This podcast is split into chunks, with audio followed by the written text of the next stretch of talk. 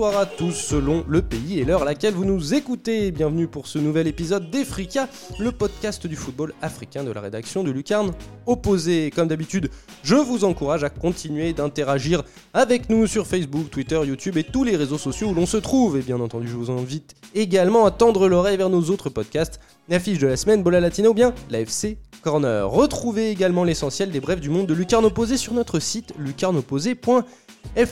Aussi, sachez, chers amis, sachez que le septième numéro de Lucarne Opposé Magazine est désormais disponible, un numéro consacré aux coupes continentales de sélection dans lequel vous pourrez déguster de savoureuses histoires sur la Cannes, la Coupe d'Asie, la Gold Cup ou bien la Copa América. Deuxième volet de cet Efrikia spécial foot et monde arabe, cette fois-ci en compagnie de l'expert maghreb de Lucarne Opposé, l'honorable Farouk Abdou. Comment vas-tu Farouk? Bonjour Simon, bonjour à tous les auditeurs d'Efrikia, à tous les lecteurs de Lucarne Opposé. Très honoré de faire ce numéro spécial Institut du monde arabe, d'autant plus, et je pense que tu vas avoir plus de détails là-dessus, que nous avons une petite surprise. En effet, Farouk n'est pas seul puisqu'Efrikia reçoit ici un invité de marque, le non moins honorable Mohamed Bradji, rédacteur pour le toujours très pertinent site dzfoot.com spécialisé dans le football algérien. Comment vas-tu Mohamed?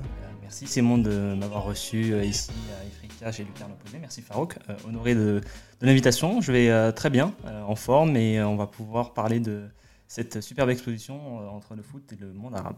Alors oui, alors oui. Avant d'entrer dans notre sujet du jour, euh, est-ce que tu peux nous parler un petit peu de, de dzfoot.com plus en détail? Alors, euh, dzfoot.com, c'est un site qui a été créé en 1999 qui suit euh, l'actualité du football algérien, club et euh, sélection, euh, avec aussi un aspect, euh, c'est une notion qu'on a inventée de vers d'Europe, donc tous les Algériens qui jouent en Europe, puis on a élargi au golf maintenant, il y en a certains qui performent super bien là-bas. C'est un site qui a eu sa renommée dans les années 2000 par un trophée qui s'appelait le DZ Foot d'Or, donc qui récompensait le joueur algérien de l'année et qui se tâche de suivre toujours cette actualité euh, 20 années après sa création. D'accord. Eh ben ma foi. Et c'est vraiment, chers auditeurs, toujours pertinent dzfoot.com. C'est toujours, c'est c'est du football. euh, voilà, tu, tu le dis, il y a du euh, vert européen, mais aussi du football local, ce qui est assez rare sur le continent africain. Euh, il y a des dzfoot.com. Il y en a d'autres, hein, des sites qui font ça. Je pense à Galsen Foot par exemple pour pour le Sénégal. Tu me diras le nom du Tunisien. Je me... Tunisie Football qui, Tunisie Football. qui a eu, enfin, qui, de même que DZ Foot avait un forum très actif et un site qui recensait les résultats sur le plan local et les expatriés, euh, qui a eu quelques années de, difficultés, mais qui revient maintenant euh, progressivement avec une activité euh, qui monte crescendo. Mais euh, DZ Foot dans le domaine a vraiment été un précurseur et au vu du, du nombre de connexions au début des années 2000, euh, quand on voit ce que c'était Internet à l'époque, c'était quand même une sacrée performance. Bien, bien. Partons maintenant spirituellement pour l'Institut du monde arabe, où se tient encore jusqu'au 21 juillet l'exposition Foot et monde arabe, dont nous avions, lors du précédent épisode, interrogé la commissaire d'exposition, Aurélie Clemente Ruiz. Pour commencer, messieurs, euh, bah déjà, tout simplement, qu'avez-vous globalement pensé de cette exposition? Alors, euh, c'est euh, une exposition qui, alors, si tu es passionné et tu es déjà introduit au sujet, t'en repars avec une légère frustration parce qu'il y a des pans euh, de ce- cette histoire commune qui a été oubliée. Euh, je vais aller un peu dans l'anecdote, mais euh, lorsque tu arrives, tu vois les principales, tu vois la chronologie du foot dans le monde arabe. Donc, tu vois le titre de 76 pour le Maroc en Éthiopie, tu vois le titre de 2004 pour la Tunisie à domicile. Où est le titre de 90 Alors, euh, c'est Un vrai que crime de lèse-majesté pour toi. ah, exactement. C'est-à-dire que lorsque tu parles foot et monde arabe et que tu veux te concentrer sur les cannes gagnées par des pays arabes, tu, peux, tu mets celle d'Égypte, mais tu ne nous oublies pas, nous, les Algériens. Donc c'est vrai que la petite fierté de DZ a été euh, touchée. Bon, Mais tu- au- au- au-delà, euh, au-delà de l'algérisme, non, au-delà de l'algérisme, c'est une exposition qui retrace vraiment bien le, le lien. J'ai bien aimé la partie euh, liée au football égyptien. Alors on pourra euh, s'attarder sur le fait que c'est très lié au football kériote, mais lorsqu'on connaît le football égyptien, on sait qu'il y a une ultra dominance du Zamalek et de l'Ahli qui oblige à s'intéresser à ces, ces deux clubs. Donc pour quelqu'un qui n'est pas initié à ces sujets, il en repart avec euh, euh, certaines cartouches et euh, de, de- de la culture générale en plus qui pourra se ressortir à tout moment. tu es d'accord, Farouk? Effectivement, c'est un petit peu frustrant quand on est spécialiste et qu'on suit beaucoup de pays en particulier euh, de voir un petit peu le, le détail de l'exposition, mais après, il faut voir la cible et à quelle euh, population c'était destiné. Je pense que cette expo est parfaite pour des gens qui connaissent bien le monde arabe, mais qui ne connaissent pas trop son football, ou des gens plutôt footeux, mais qui connaissent pas trop cette région sur le plan footballistique. Euh, cette exposition sert de base de référence sur laquelle s'appuyer pour avoir des infos générales, à partir de laquelle les gens peuvent approfondir par la suite ou en discuter. Et là-dessus, l'exposition remplit son rôle. Très bien. Parlons maintenant un peu plus concrètement de, l'exposition et des détails qui vous ont marqué euh, ou interpellé. Farouk, il me semble que, par exemple, euh, il y a une partie de, l'arc Larbin Ben Barek, qui est plus ou moins la partie par laquelle on commence quand, on débute l'exposition, qui ne t'a pas laissé indifférente. Effectivement, euh, sur sa partie française, c'est-à-dire la carrière de Ben Barek entre 1938 et 1954, c'est assez complet sur ses prouesses avec l'équipe de France, sur sa carrière à son arrivée au Maroc euh, et ses 16 ans d'international qui ont été ponctués par euh, une performance qui n'a laissé personne indifférent avec la sélection d'Afrique du Nord au Parc des Princes contre la France en 1954. Prouesses qui lui ont permis d'avoir une dernière sélection avec la France contre l'Allemagne. Mais j'ai voulu m'attarder un petit peu sur l'après. Et euh, c'est surtout la présence de Ben Barek en tant que sélectionneur-joueur à la première compétition auquel le Maroc a pris part en tant que pays indépendant en 1957 euh, à Beyrouth au Liban pour le tournoi de football des Jeux panarabes, qui est euh, voilà, une sorte de Jeux olympiques ou de Jeux méditerranéens. Euh, ça existe depuis très longtemps, c'est sur tous les continents. Il y a les panarabes, enfin c'est même pas continent, c'est comment dire, même continent culturel, communauté. Il y a le panarabe, panafricain, panasiatique, panaméricain. Il y a, oui, oui. Même si personnellement je regrette la, la disparition de la coupe afro-asiatique des clubs champions. Qui était une vraie fenêtre pour que ces deux continents qui n'ont pas trop l'occasion de se croiser puissent croiser le fer avec le vainqueur de la Ligue des Champions de chaque club, qui a donné lieu à des confrontations très intéressantes avec le légendaire euh, corner direct du club africain qui lui a permis euh, de faire le quadruplé. Et c'est dommage que cette compétition a disparu parce que c'était vraiment très intéressant. D'accord, mais revenons à l'Arbi Ben Barek et donc ces jeux euh, euh, panarabes. Exactement, le Maroc, comme la Tunisie, était novice parce que c'était leur première compétition internationale en tant que pays indépendant. Le Maroc finit à la quatrième place sur, euh, sur huit équipes. Et c'est un petit peu frustrant parce qu'à cette époque-là, avec tous les quadragénaires qui pouvaient continuer un petit peu à jouer à cette époque, et je pense qu'à deux ou trois ans près, il n'aurait pas été incongru que Ben Barek emmène le Maroc et le qualifie aux Jeux Olympiques de Rome en 1960, et ça aurait été un très beau symbole qu'une icône pareille, avec son niveau et 16 ans de succès avec l'équipe de France, puisse emmener son pays dans une compétition internationale au crépuscule de sa carrière. Alors certes, après, euh, Ben Barek a un petit peu disparu du paysage, il a entraîné un petit peu au Maroc au retour de, de, cette compétition à Beyrouth, il a progressivement été oublié, et... Euh, son décès en 1992 est un peu passé inaperçu puisque son corps a été retrouvé quelques jours après. Et là se pose un problème qui n'est pas spécifique au Maroc, mais qu'on retrouve souvent dans les pays voisins au Maghreb, c'est le manque de considération pour les anciennes gloires, que ce soit à la fin de leur carrière ou dans les décennies qui suivent, ou leur décès qui souvent se passe dans un relatif anonymat. Dans le cas du Maroc, on peut rappeler le cas récent de l'entraîneur argentin du Raja Casablanca, Oscar Fulonné, deux Ligues des champions africaines en 98 et 99, et qui, pareil, dans la solitude, s'est éteint euh, dans un petit appartement à Casablanca, euh, dans l'anonymat. on, peut, on, peut même, on peut même étendre ça à tout le continent. Hein. Je, tout de suite, là, il y a Yekini, euh, le Nigérian, qui me vient en tête. Même au, pour être plus spécialiste du, foot, du football sud-américain, c'est des choses qui, qui, arrivent aussi. Hein. Je pense à l'immense Garincha qui est mort dans, dans l'alcoolisme et dans la pauvreté. Pour en revenir un peu au Maghreb, on peut citer, on en parlera après, mais Mustapha Zitouni aussi, qui est mort un peu dans un relatif anonymat dans le sud de la France en 2014 des suites d'une longue maladie. Bon, lui, il a comparé à Ben Barak, il a quand même reçu un, gros, hommage de la part de la communauté algérienne qui s'est souvenu de son, de son passé. Mais c'est vrai qu'on aurait aimé un meilleur destin pour quelqu'un qui a énormément contribué au football africain, à l'image de, de Ben Barak. Ouais. Et eh ben justement, tu parles de Zitouni, tu parles euh, de l'Algérie, tu parles euh, de la première équipe du, FLN, euh, car dans cette partie que j'appellerais un petit peu franco-arabe, puisqu'elle concerne aussi la, France d'un point de vue historique, hein, c'est les anciennes, le, rapport colonial, etc. On le voit avec l'Arbi Ben Barek qui est à la fois français et à la fois marocain.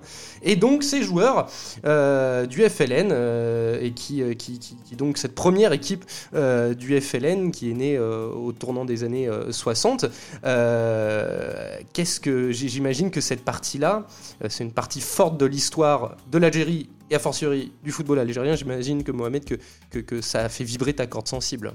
Euh, exactement, ça fait vibrer ma, vibrer ma, corde sensible.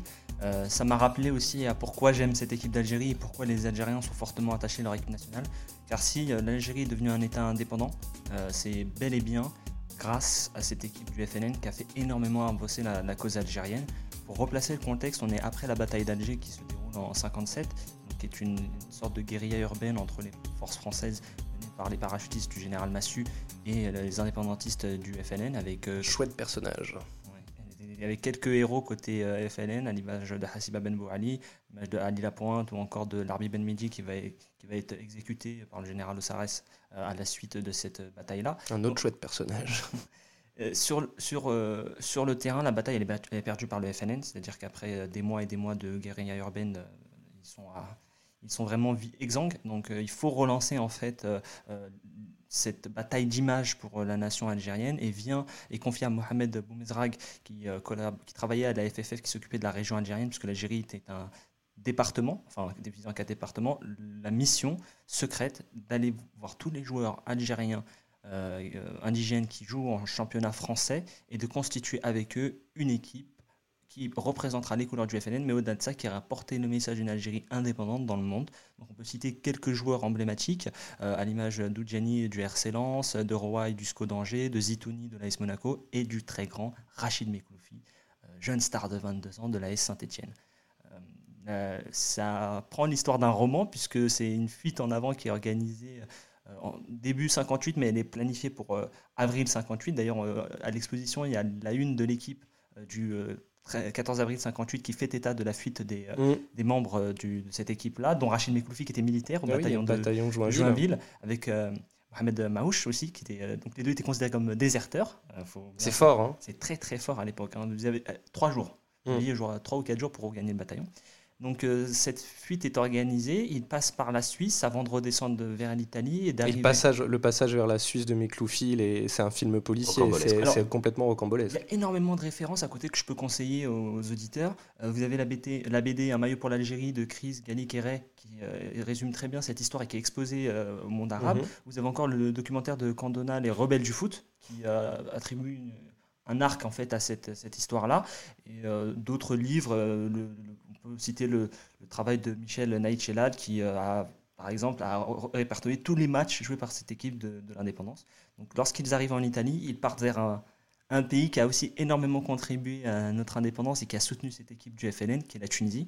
Je pense que Farouk reviendra encore plus en détail sur cette relation-là, mais ils sont, lorsqu'ils arrivent en Tunisie, ils sont accueillis par le président Bourguiba, donc le président d'une jeune Tunisie indépendante, et le président du GPRA, Ferhat Abbas, car il faut rappeler que le gouvernement provisoire de la République algérienne était installé à Tunis et cette équipe-là prendra place dans l'hôtel Majestic euh, à El Menzah. Oui, il y a eu des, des, gros ponts comme ça entre la Tunisie et l'Algérie, notamment le football du coup euh, naissant, balbutiant euh, algérien et, et le, football tunisien. Effectivement, l'installation du 11 du FLN en 1958 est fortement favorisée par les liens qui relie les deux pays, aussi bien sur le plan politique que sur le plan sportif. Sur le plan politique, on peut citer le fait qu'une jeune Tunisie indépendante, effectivement, va apporter tout son soutien et sa solidarité à la cause algérienne dans son combat pour l'indépendance, du fait, de fait des troupes qui sont installées euh, à la frontière tunisienne, euh, la Tunisie va constituer une base arrière. Ce, statut va être cristallisé dans la tragédie de Sakiet Sidi Youssef, qui est une ville frontalière entre la Tunisie et l'Algérie, le 8 février 1958, quand les forces euh, de l'occupant français bombardent euh, Sakiet Sidi Youssef et des Tunisiens et Algériens tombent main dans la main. Et cet événement est commémoré par les deux pays chaque année. Mais sur le plan sportif également, puisque euh, avant de faire les beaux jours de l'OGC Nice et de l'AS Monaco, Abdelaziz Bentifour a joué 4 ans euh, en Tunisie, 2 ans à l'Espérance de Tunis et 2 ans dans l'équipe All-Star du CS Amamlif qui avait un statut un petit peu équivalent parce que elle était euh, patronnée par le gouverneur ottoman de l'époque, qui n'avait plus de pouvoir politique de fait puisque c'était un protectorat français, mais qui avait les possibilités financières euh, via sa famille. Enfin, la famille était très attachée au club de s'attacher les services d'étoiles algériennes, libyennes, italiennes, et Abdelaziz Bentifou a fait partie de cela. Pour compléter ceci, quand l'équipe n'était pas encore au complet à l'arrivée des premiers joueurs en, Tunisie, c'est le joueur algérien expatrié en Tunisie qui jouait au stade tunisien Khali Hamadi qui complète le 11 du FLN dans un premier temps, le temps que les autres joueurs arrivent. Ouais. Pour revenir sur le, sur le, sur le FLN, euh, c'est quand même important que le que le, l'exposition choisisse de, parler de, cela parce que c'est je sais pas comment vous le voyez à, à euh, et là on sort presque du football mais encore une fois ça montre que le football est un vecteur d'apprentissage un vecteur d'histoire euh, la guerre d'Algérie, c'est encore un sujet tabou, c'est très compliqué encore d'en parler en France. On a même longtemps eu du mal à parler de guerre, on a longtemps parlé d'événements. Euh, c'est encore presque absent ou pas très complet dans les livres euh, d'histoire au lycée.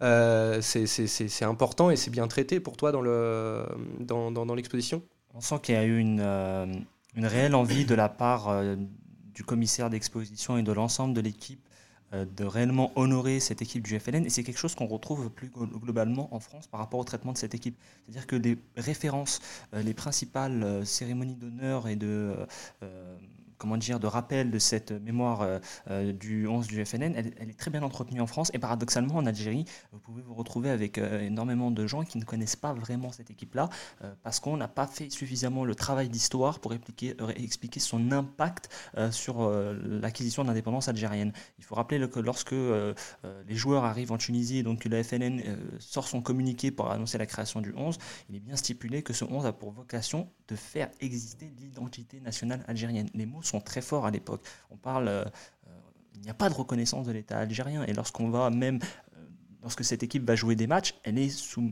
embargo de la FIFA. La FIFA fait passer un message à toutes les fédérations affiliées que quiconque joue contre cette équipe-là sera suspendu. L'Égypte a a carrément laissé tomber en fait l'idée d'organiser un match. On peut parler aussi des conditions très difficiles, mais les joueurs sont partis en Égypte pour jouer un match. Ils n'ont pas pu jouer face à l'Égypte parce que euh, l'embargo de la FIFA était tellement puissant qu'il y a aussi un contexte géopolitique avec le canal de Suez. Mais il ne fallait pas froisser en fait les puissances occidentales. L'Égypte a refusé. Mais cette mémoire-là, je trouve qu'elle est très bien entretenue. Et pour la petite histoire, au sein de l'exposition, il y a une soirée privée en fait qui a honoré euh, ces membres de l'équipe du mhm. FLN. On a pu voir euh, Mohamed Maouch, Marwai. Ils étaient, voilà, ceux restants en fait ont été invités euh, par l'Institut du monde arabe. On avait aussi des membres de la fédération, des journalistes et tous ensemble ont pu honorer en fait cette mémoire-là, même si à titre personnel, j'aurais aimé que ce soit mieux communiqué. Ouais. J'imagine. C'est un problème qui existe encore aujourd'hui. Hein. Je pense euh, là comme ça à l'Iran, qui euh, actuellement, à cause de l'embargo américain et des pressions géopolitiques, a toujours du mal à, trouver des, partenaires pour des matchs amicaux. Et qui, par exemple, a préparé euh, son, mondial en, quasiment sans, faire de matchs amicaux, parce qu'ils n'arrivaient pas à trouver de, de partenaires de jeu. Et ce qui est très intéressant sur le plan géopolitique, c'est ce vrai bras de fer qu'il y a eu, que ce soit dans les matchs disputés par le 11 du FLN ou les tournées qui ont été effectuées, pour la reconnaissance en tant que telle, puisqu'il y a de nombreux adversaires euh, qui ont affronté euh, spontanément ce, ce, 11, qui étaient soit dans le bloc de l'Est, avec les pays de l'ex-URSS qui voulaient s'opposer à l'Ouest et à la volonté de l'ONU de non-reconnaissance, et donc qui ont dit en jouant contre euh, ce 11, il, il, reconnaissait son existence et l'identité algérienne, mais aussi des membres influents de ce mouvement des non-alignés, que ce soit le Nord-Vietnam, l'Irak ou la Yougoslavie, qui eux aussi ont décidé d'aller à l'encontre de cet embargo et de cette menace de sanctions en jouant contre le 11. Mmh, mmh, mmh. Se rappeler à l'époque dans cette lutte-là, en fait, ces joueurs-là, la mission va au-delà du football, alors que c'est une superbe équipe de football, on pourrait parler du talent des joueurs qui euh, ont plus, je crois, gagné euh, 70 matchs. Enfin, les statistiques sont pas très précises, mais je vous invite à aller regarder, notamment celle du journaliste Naït Mais ces joueurs-là, vous rencontrez des leaders influents en fait de cette cause euh, de lutte contre la décolonisation. On a le général Giap au Nord-Vietnam qui a défait les troupes françaises à Dien Bien Phu, qui va d'ailleurs dire, euh, puisque l'Algérie avait gagné contre le Nord-Vietnam en disant si euh, nous, nous avons battu les Français à Dien Bien Phu, vous venez de nous battre sur un terrain de football, alors vous acquérez, vous allez acquérir votre indépendance. Il rencontre Mao, il rencontre Nasser, ces leaders en fait qui à l'époque sont influents. On est euh, sous euh, euh, le mouvement Sokarno, donc la, c'est ce mouvement de décolonisation là et ces joueurs en fait vont être pris en photo, vont faire des rencontres avec ces, leaders là et ça va être exposé par le FLN pour montrer qu'il y a bien une reconnaissance de, cette, de ce pays, de ce jeune pays qui va naître, qui est l'Algérie. Une victoire hautement symbolique. Ouais. Bon, on s'est attardé sur le FLN, mais vu notre invité, c'est tout à fait normal. On va passer à un autre sujet, parce que l'exposition prend un, sacré euh, parti pris, à mon sens, c'est de sacrer l'Égypte comme le euh, pays majeur euh, du monde arabe, question ballon rond. Est-ce que vous êtes d'accord avec ce postulat, messieurs? Alors moi, je suis totalement d'accord, parce que l'Égypte, par sa position géographique, fait le pont dans le monde arabe entre Afrique et Moyen-Orient. Donc on est un peu dans un pays qui est central. au niveau des titres, c'est 8 Cannes, c'est deux clubs majeurs du continent africain, peut-être même, je vais prendre le risque, mais de dire euh, le, plus gros, le plus grand club historique d'Afrique, l'Ahli. Euh, donc on a aussi euh, Zamalek. C'est des générations de joueurs qui ont influencé le monde arabe, mais au-delà. Moi, je, suis, je vais plus me concentrer sur la génération 2000, donc les Aboutrika, les Wa'al les Sam al-Hadari. Ces joueurs-là qui ont quand même une certaine symbolique et qui aussi marquent aussi un certain, une certaine influence sur un autre arc qui est l'arc des Ultras, mais dont on reviendra un peu plus tard.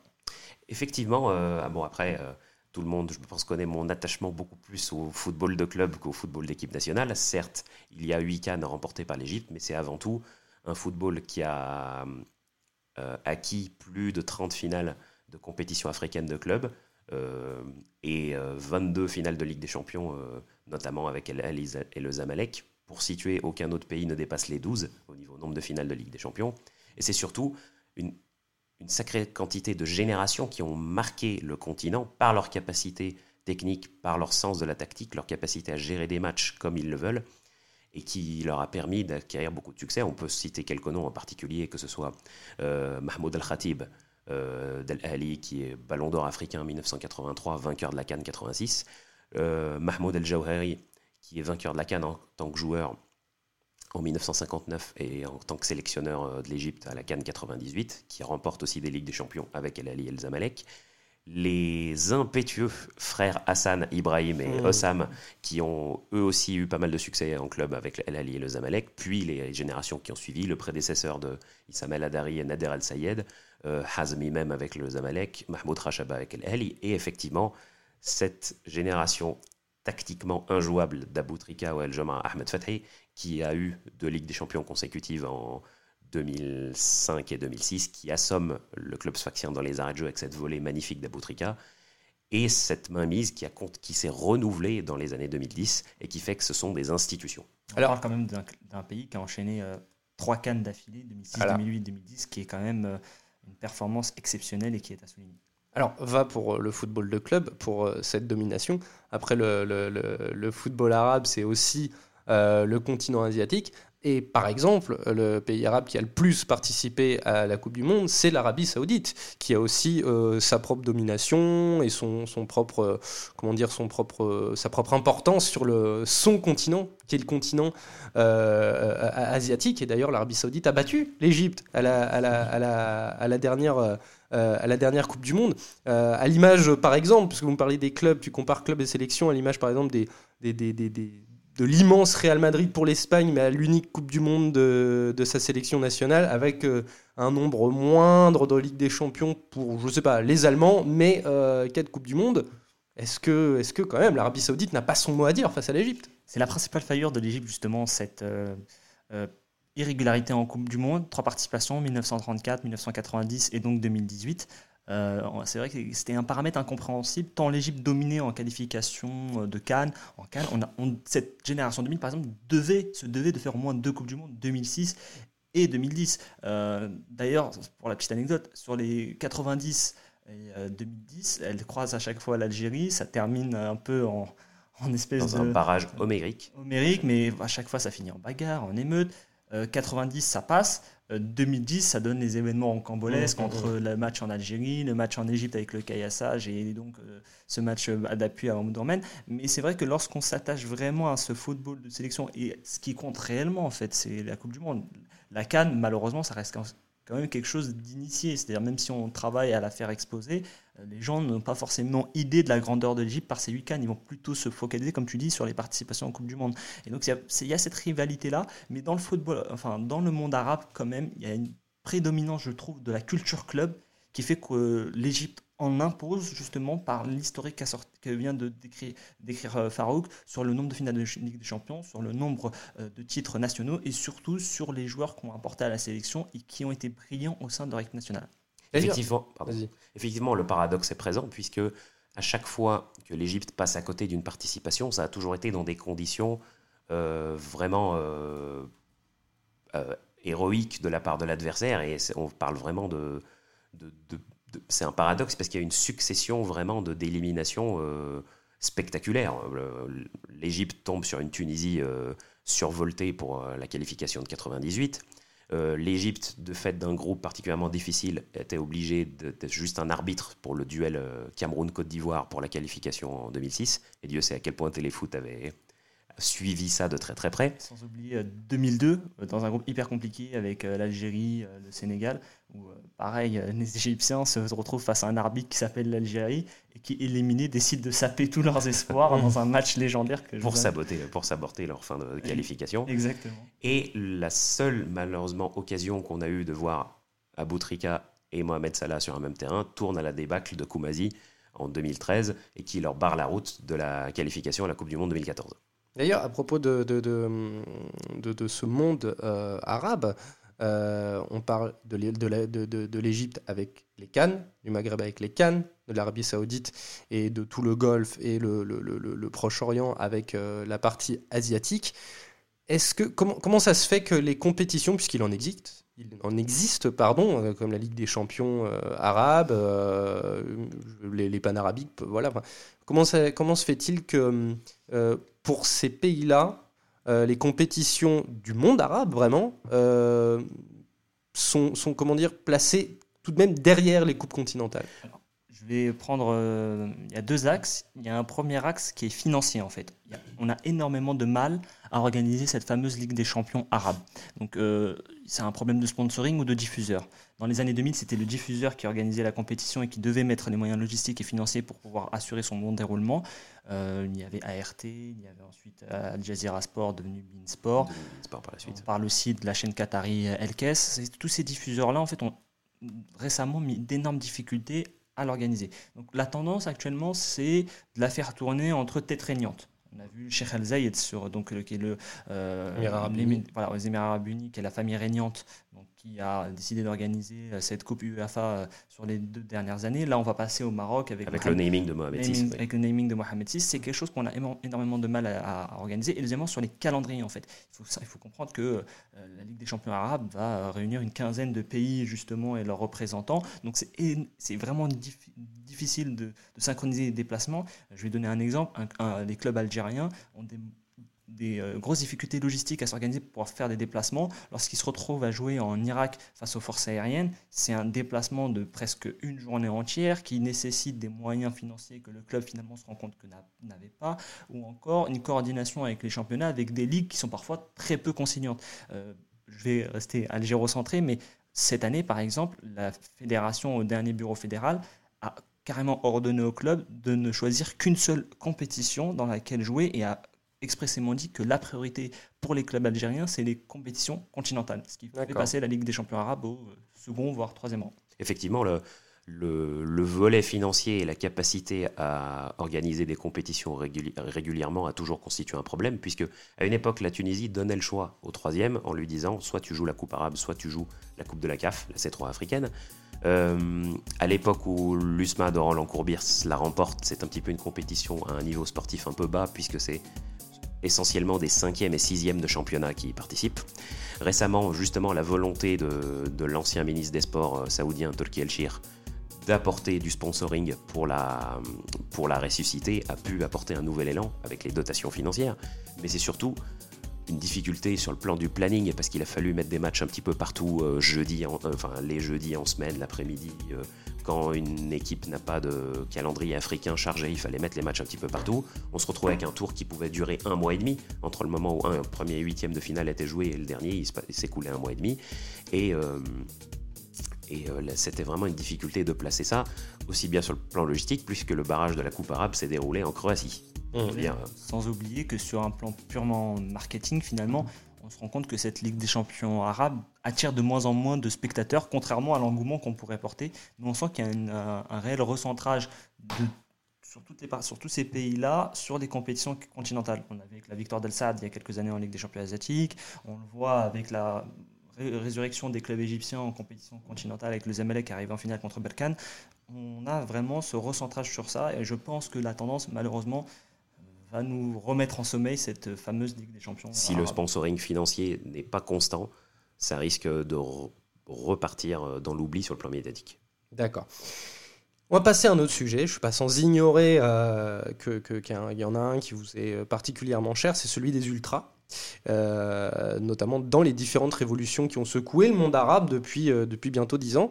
la plus récente étant justement les mouvements protestataires ayant cours en ce moment même en Algérie. et c'est un sujet qui a été intégré euh, à l'exposition, puisque l'exposition a démarré avant euh, le début euh, de, ces contestations, de ces protestations, de ces manifestations. Comment tu l'as perçu, ce traitement un peu annexe, enfin, annexé de, de, ce sujet? Voilà, annexé, en effet, c'est le, bon mot, mais malheureusement, l'exposition a ouvert durant les, protestations donc, contre le cinquième mandat d'Abdelaziz Bouteflika on ne peut pas en vouloir à, l'Institut du monde arabe de ne pas avoir consacré un, pan ou une couverture plus large des événements en Algérie, puisqu'ils sont encore en cours, ils sont encore constants. Et euh, l'histoire et même la sociologie nous apprend qu'il faut toujours prendre du recul sur un événement pour bien pouvoir le décrypter, l'analyser. Donc euh, ce traitement de par l'Institut du monde arabe qui a quand même ajouté la Casa de Moradia dans les champs de contestataires d'Ultra et quelques lignes sur des descriptifs liés à cet arc sont quand même assez justement euh, traité pour euh, la temporalité qu'on connaît à cet événement. Donc, il faudra, je pense que j'espère que les derniers visiteurs, parce que l'exposition va se terminer bientôt si je ne dis pas de mmh. bêtises, ne leur en tiendront pas rigueur. D'accord. Et par contre, la révolution de Jasmin, hein, la révolution tunisienne de 2011, est bien un, peu plus traitée, bien plus traitée même. Qu'est-ce que tu en as perçu, toi, Farouk?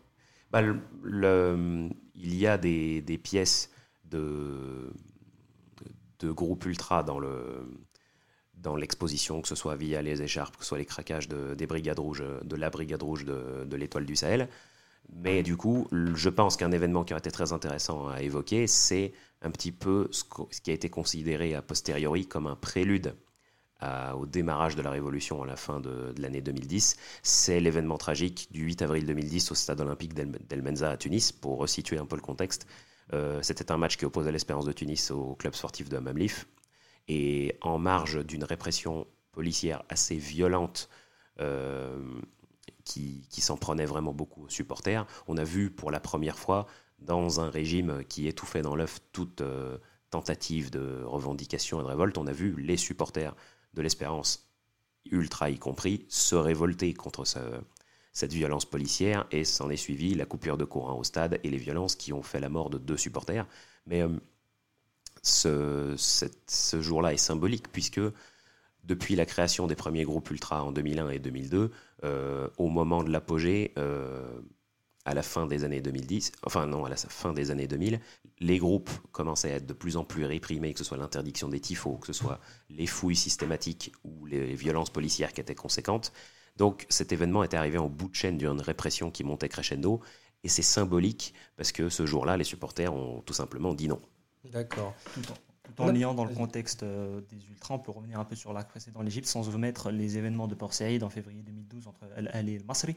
Ils en, ils en, parlent dans, dans l'exposition. Exactement, qui euh, aujourd'hui ont des conséquences sur le football égyptien. On a la Cannes, on voit qu'il y a un certain engouement pour l'équipe nationale, mais il n'est pas sans rappeler que les, les, matchs de championnat égyptien sont encore à huis clos. Euh, le huis clos n'a toujours pas été levé suite à ces événements qui ont fait 72 morts. on a une certaine ouverture pour les compétitions continentales, mais ça ne suscite pas d'engouement. Mais c'est c'est quelque chose qui est lié parce que ça participe aussi au mouvement révolutionnaire égyptien. C'est dans cette continuité-là, on le lie à ces, événements-là, à l'organisation des ultras, mais ça a aussi des conséquences prégnantes encore aujourd'hui en Égypte, où finalement on, a une certaine crainte vis-à-vis des ultras, surtout dans le contexte actuel euh, égyptien avec la personne qui a sa tête, qui est le général Abdel Fattah el-Sisi, où on pense que les ultras ont encore une certaine influence qui pourrait euh, créer des troubles qui sont non voulus par le pouvoir actuel. D'accord. Alors, il est traité euh, des ultras égyptiens, des, des ultras tunisiens, un petit peu des, ultras algériens, et même un petit peu euh, des, Libanais au, travers un peu plus tôt de l'arc euh, Nejmé. Mais en revanche, il n'est pas fait mention des mouvements marocains, et il en existe pourtant. Effectivement, effectivement. Récemment, on a constaté que les ultras marocains euh, sont plutôt sur un placement social pour essayer d'être reconnus en tant qu'entité sociale. Pour resituer euh, le contexte, euh, les premiers groupes ultras ont été constitués au Maroc en 2005, que ce soit les Winners du Ouidad, que ce soit les, les Ultra Askari de la SFAR ou les Green Boys du Raja.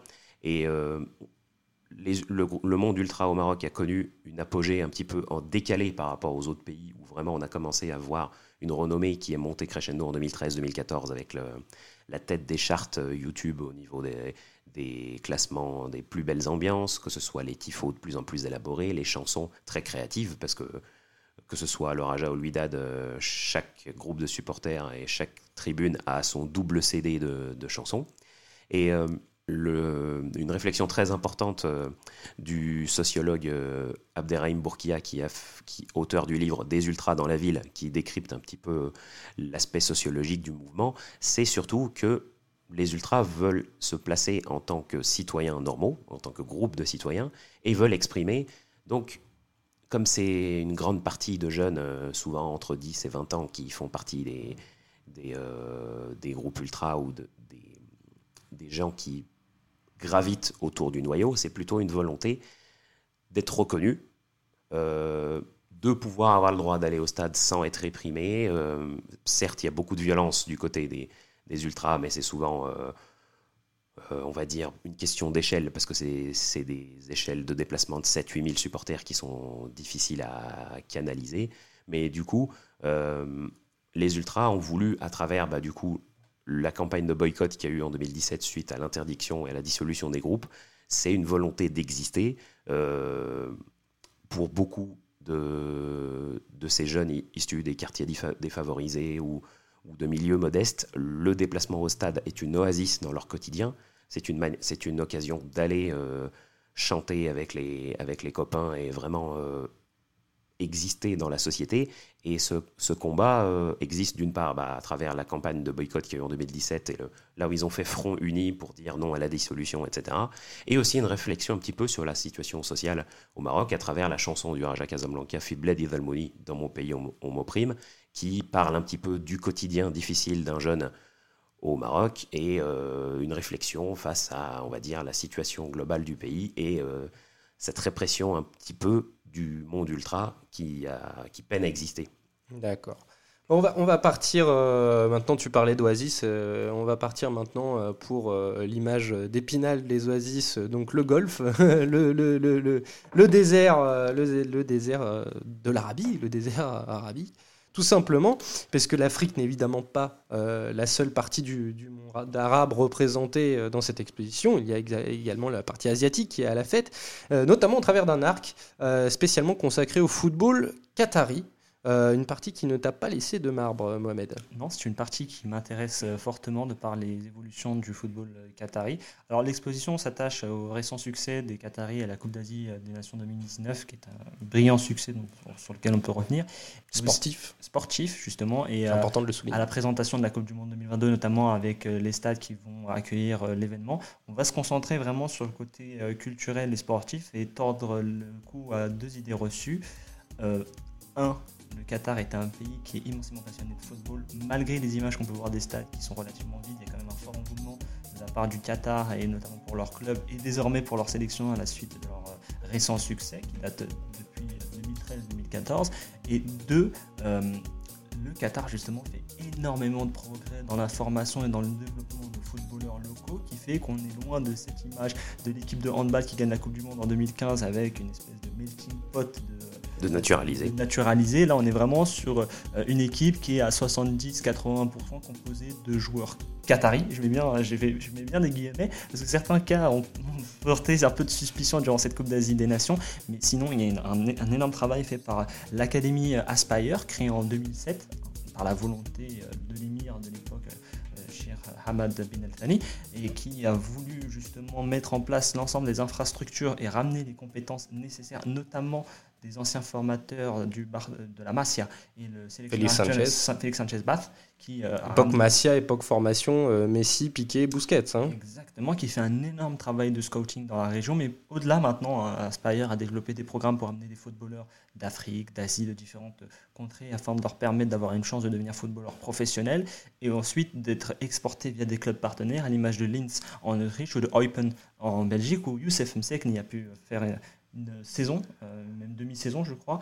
Malheureusement, euh, avec 3-4 ans de retard par rapport à ce qui était espéré, il y a eu beaucoup de frustration de le voir arriver aussi tard. Mais le Qatar a une réelle progression qui euh, se lie un peu à l'actualité avec Jamel Belmadi qui a entraîné le club d'Al Duhail, qui est l'un des deux, deux, grands clubs locaux avec Al Saad et qui a pu entraîner la sélection gagnant euh, une Coupe du Golfe euh, et une Coupe d'Asie de l'Ouest en 2013-2014. C'est une, forte valeur symbolique, surtout dans le contexte géopolitique actuel où on rappelle que le Qatar est isolé pour des considérations d'influence grandissante qui déplairait à son grand rival qui est l'Arabie Saoudite. Et de proximité avec l'Iran. Exactement, et une proximité avec euh, l'Iran et la Turquie qui, qui déplaît en ce moment, mais ça c'est quelque chose que je vous invite à, à aussi à regarder. Très bon reportage euh, sur Arte, disponible sur la chaîne YouTube d'Arte, sur les trois, euh, sur les trois pays, euh, Arabie Saoudite, Émirats Arabes Unis et Qatar. est actuellement disponible, je vous le conseille.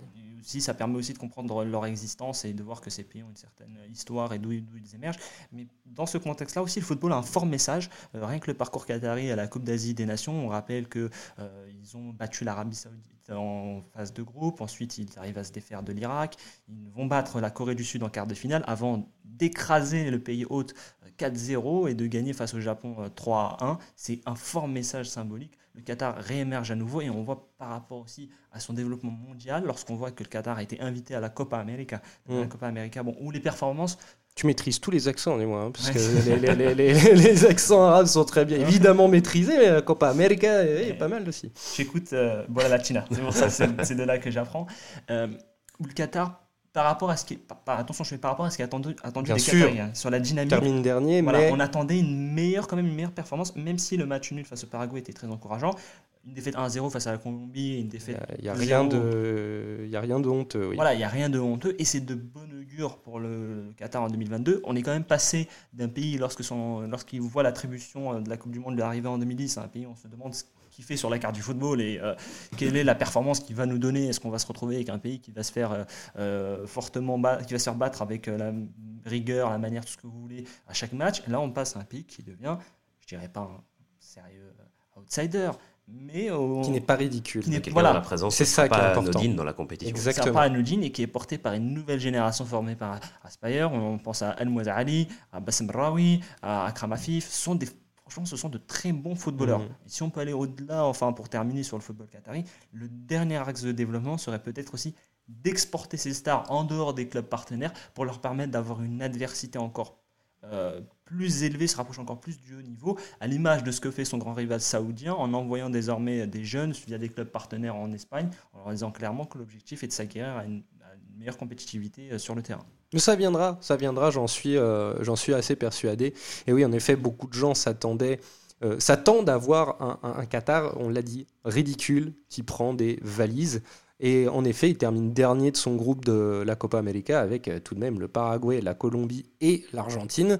Mais euh, il n'est pas ridicule du tout. Voilà, match nul contre le Paraguay. En même temps, c'est un euphémisme, match nul et Paraguay. Euh, une défaite contre la Colombie, mais qui n'a rien de, ridicule. Et une défaite face à l'Argentine, une Argentine malade qui a, été plus réaliste qu'autre chose. Bon, voilà, c'est tout est dit. Franchement, le Qatar progresse très bien. Si je peux juste terminer, j'invite euh, les auditeurs par euh, pure curiosité et s'ils veulent passer un bon moment à regarder euh, les différentes polémiques autour des cas Bassem Raoui et, El Mouazali. Au cours de cette Coupe des Nations, on ne va pas rentrer longuement dedans, mais ça vaut le détour et ça vous mettra à jour aussi sous les conditions d'éligibilité pour jouer pour une sélection nationale selon la FIFA. D'accord. Bon allez, on touche au but, on touche à la fin, on arrive à la fin de, de ces deux, euh, de ces deux euh, podcasts spécial foot, euh, foot et, monde arabe. Merci beaucoup, messieurs. Merci, Mohamed, de, ton intervention dans, dans Efrika. Merci beaucoup, merci de m'inviter. Je suis honoré et de pouvoir débattre de ça avec des gens passionnés, des gens qui, se, connaissent leur sujet. Et donc, c'est avec plaisir que j'ai pu participer à ce podcast avec vous. Et c'est à merci bientôt. Pour ta et je, présence. te dis, je te dis à bientôt voilà, dans Ifrika, et c'est sûr. et merci Farouk pour ta présence habituelle. Euh, et, et, je te dis aussi à bientôt, euh, très vite, pour euh, la Cannes, pour la Ligue des Champions. Exactement, pour, débriefer cette Cannes qui, je pense, va être. le débrief je, va, je pense, être salé. Nous, verrons l'épilogue, mais pour l'instant, il va y avoir beaucoup de choses à dire. Salé et ou euphorique, je pense à certaines sélections que, que Pierre-Marie doit suivre avec attention. Et bien sûr, je remercie l'Institut du monde arabe pour sa disponibilité, et notamment la commissaire d'exposition Aurélie Clémente Ruiz. Merci à tous, chers auditeurs, merci à tous de nous avoir suivis pour ce nouvel épisode. N'oubliez pas de venir nous solliciter sur les réseaux sociaux. Quant à moi, je vous dis à très bientôt pour un nouveau numéro des Salut les amis.